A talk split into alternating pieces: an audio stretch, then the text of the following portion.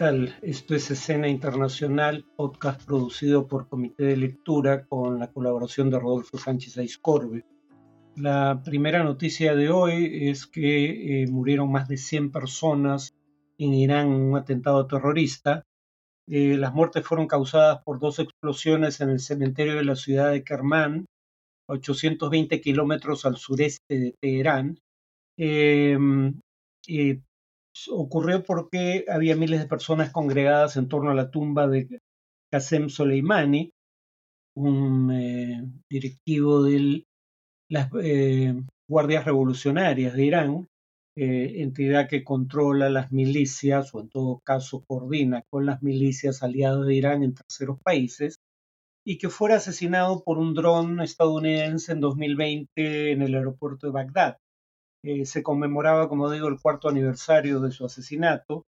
Según la oficina o la agencia oficial de noticias IRNA, los explosivos fueron detonados por control remoto eh, y los hechos no podían ocurrir en peor momento.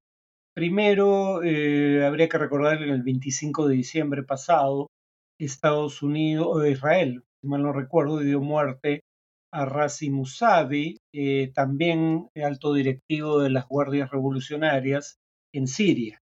Y un día antes de este atentado, un líder de Hamas en Beirut, como veremos en otra noticia, eh, fue asesinado también por Israel. Eh, y claro, existe el precedente de la subcontratación, por así decirlo, por parte de Israel de grupos terroristas iraníes como los Mujahideen al-Halq para dar muerte a científicos del programa nuclear iraní.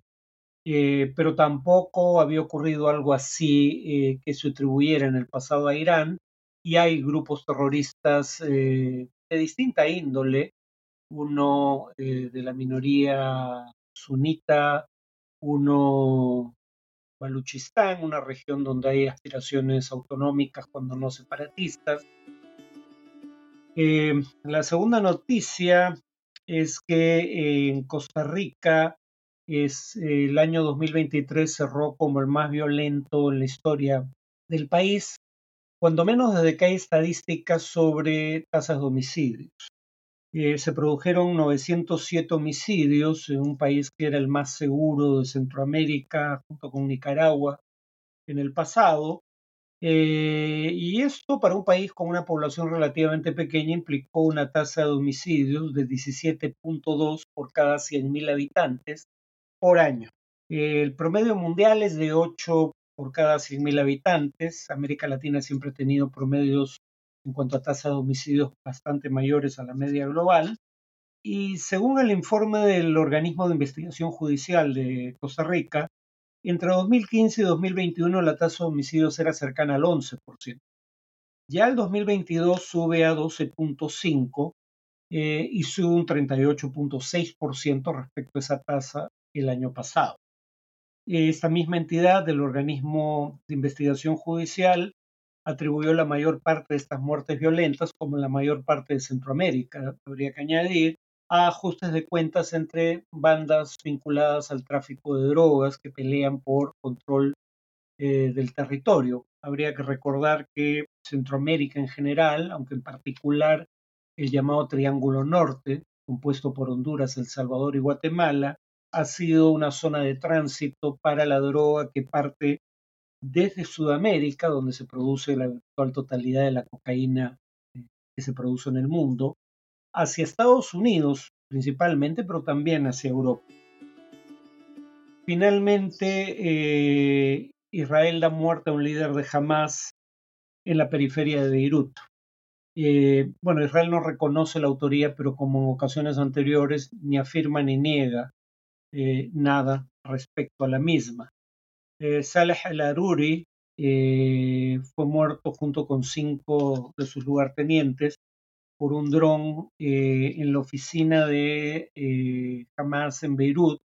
Y esto es importante porque hasta ahora los enfrentamientos entre el grupo aliado de Hamas, Hezbollah, en el Líbano, y e Israel se habían limitado al sur del Líbano y al norte de Israel.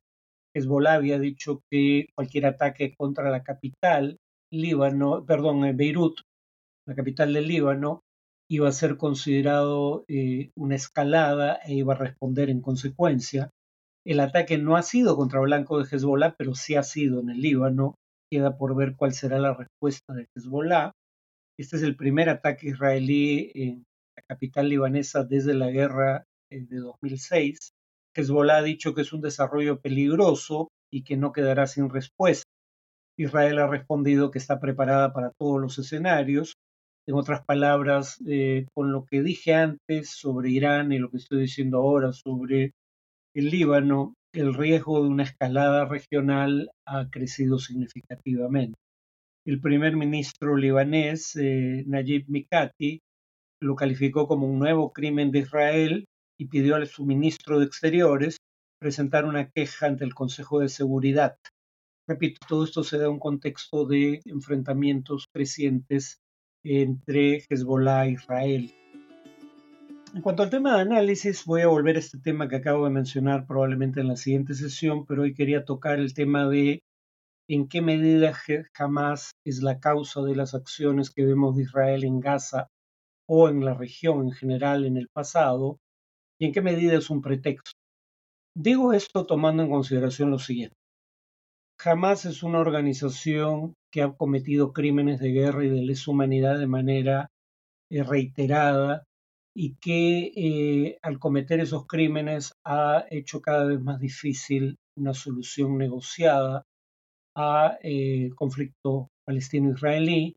Por ejemplo, los ataques suicidas de miembros de Hamas en ciudades israelíes hacia 1996 son eh, el punto de quiebre que permite a Benjamín Netanyahu llegar por primera vez al gobierno. Una elección que habría perdido muy probablemente de no mediar los atentados suicidas de Hamas en un país que deriva o vira significativamente hacia posiciones cada vez más conservadoras, en parte como respuesta a esta acción. Entonces, digamos, aquello de lo que se puede culpar a Hamas no admite mayor discusión.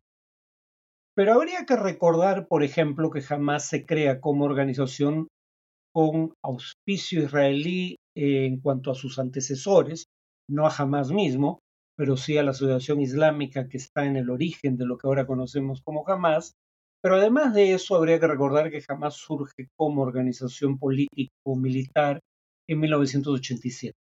Ya en 1948 Israel había expulsado de su lugar de residencia a 750.000 personas, más de la mitad de los palestinos de la época, eh, y que buena parte de los residentes de Gaza no son pobladores nativos de esa, franja de territorio, sino que son parte de esos eh, refugiados que fueron forzados a marchar al exilio o abandonar sus propiedades y convertirse, digamos, desplazados internos incluyendo aquellos que se mueven hacia Gaza, la mayoría de cuya población vivía en lo que hoy en día es Israel.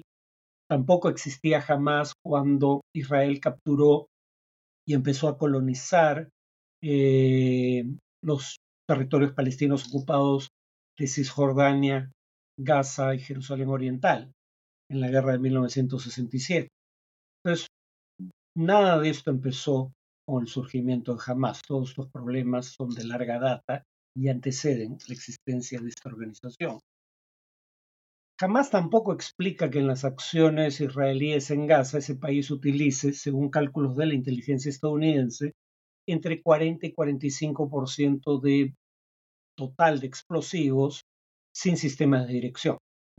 Mientras, por ejemplo, eh, según la revista The Economist, en los ataques de la OTAN en Libia en 2011, virtualmente el 100% de las bombas utilizadas eran bombas con sistema de dirección que por ende podían atacar un blanco con precisión bastante eh, alta. Eh, Israel teniendo ese tipo de bombas ha utilizado la mitad, en la mitad de los casos, eh, bombas sin sistemas de dirección, es decir, bombas potencialmente indiscriminadas sobre todo teniendo en cuenta que se están lanzando sobre zonas urbanas densamente pobladas, zonas con una de las densidades poblacionales más altas del mundo. Tampoco tiene nada que ver con lo que hace Hamas desde Gaza eh, el hecho de que, según la UNICEF, la Organización de Naciones Unidas para la Infancia, al 28 de diciembre de 2023 se hubiera dado muerte en Cisjordania, no en Gaza, donde están eh, las milicias de Hamas, a 83 niños, desde que se iniciaron las hostilidades en Gaza, y que desde el inicio de 2023 hasta el 28 de diciembre de ese año, tanto el ejército israelí como colonos israelíes eh, hubieran dado muerte en total a 124 niños palestinos. Tampoco tiene nada que ver con lo que haya hecho jamás el que Israel decidiera establecer un cerco eh, total sobre Gaza. Lo dijo en su momento el ministro de Defensa israelí, lo cité en este podcast, Joab Galant, estamos imponiendo un sitio total a Gaza, no habrá electricidad, ni comida, ni agua, ni combustible, se cerrará todo. Eh, en esos días, eh, citado por el Wall Street Journal, el ministro de Energía israelí, eh, Israel Katz, decía lo siguiente, no se prenderá eh, un switch, no se abrirá un caño, no pasará un solo camión con combustible hasta que los israelíes tomados rehenes sean retornados.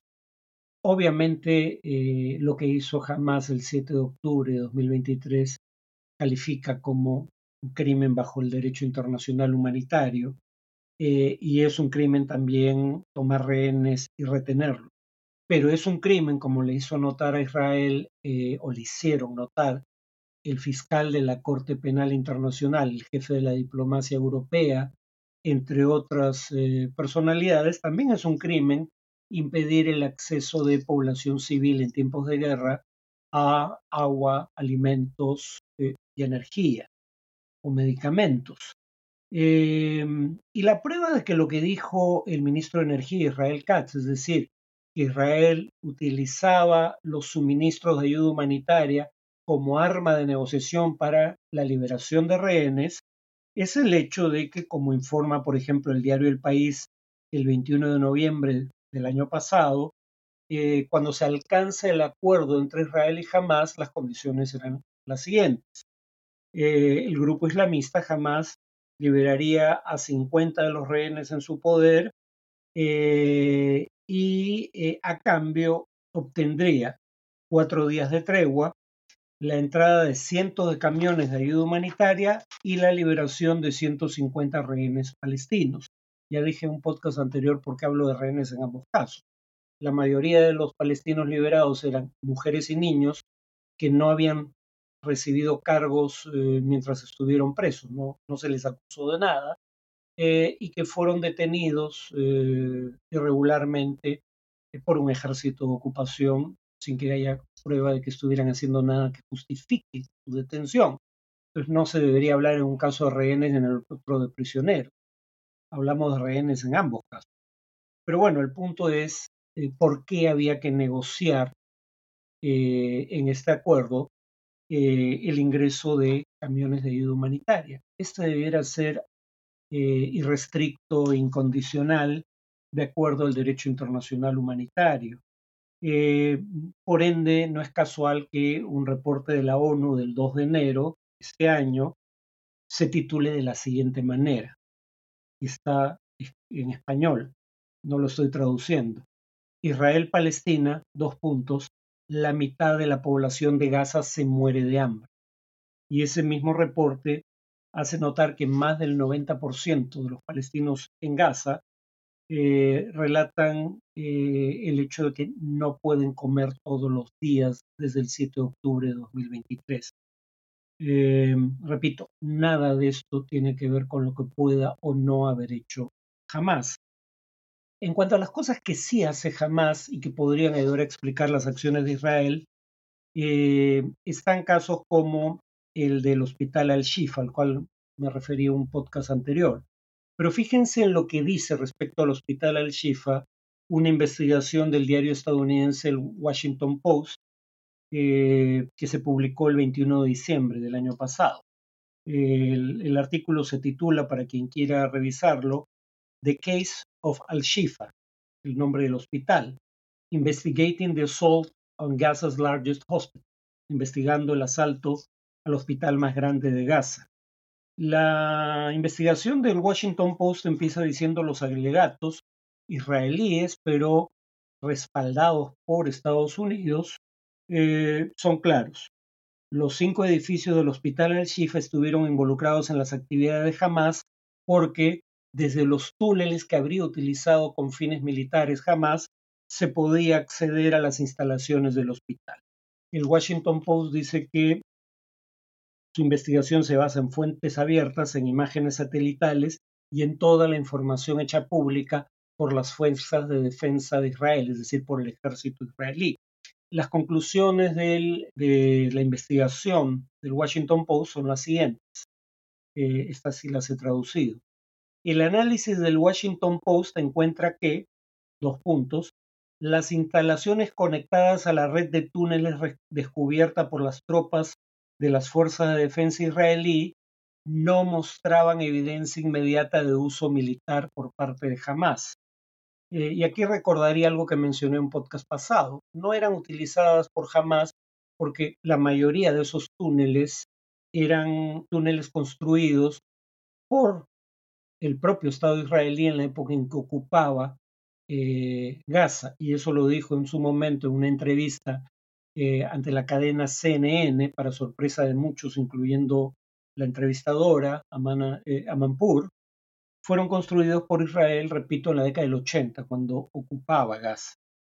Bueno, entonces, primero, no hay evidencia de que los túneles fueran utilizados militarmente por Hamas, pero además, ninguno de los cinco edificios del hospital identificados por Hagari, el vocero de las Fuerzas de Defensa israelí, parece estar conectado con la red de túneles.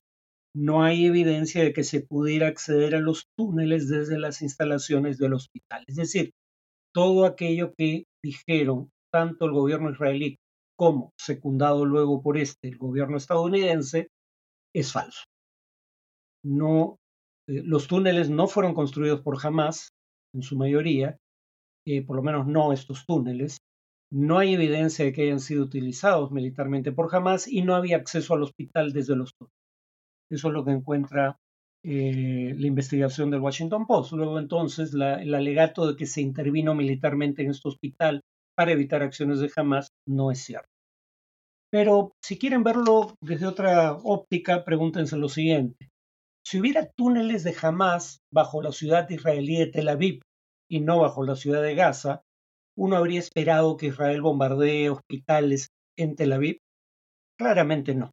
Muy probablemente en ese escenario contrafáctico que ni es real ni es verosímil, pero en ese escenario hipotético, eh, muy probablemente lo que Israel habría hecho es lo que correspondía hacer en Gaza, entrar a los túneles y combatir contra los milicianos de Hamas o atacar directamente a los milicianos de Hamas en los túneles, no destruir de manera indiscriminada la infraestructura urbana que está sobre los túneles.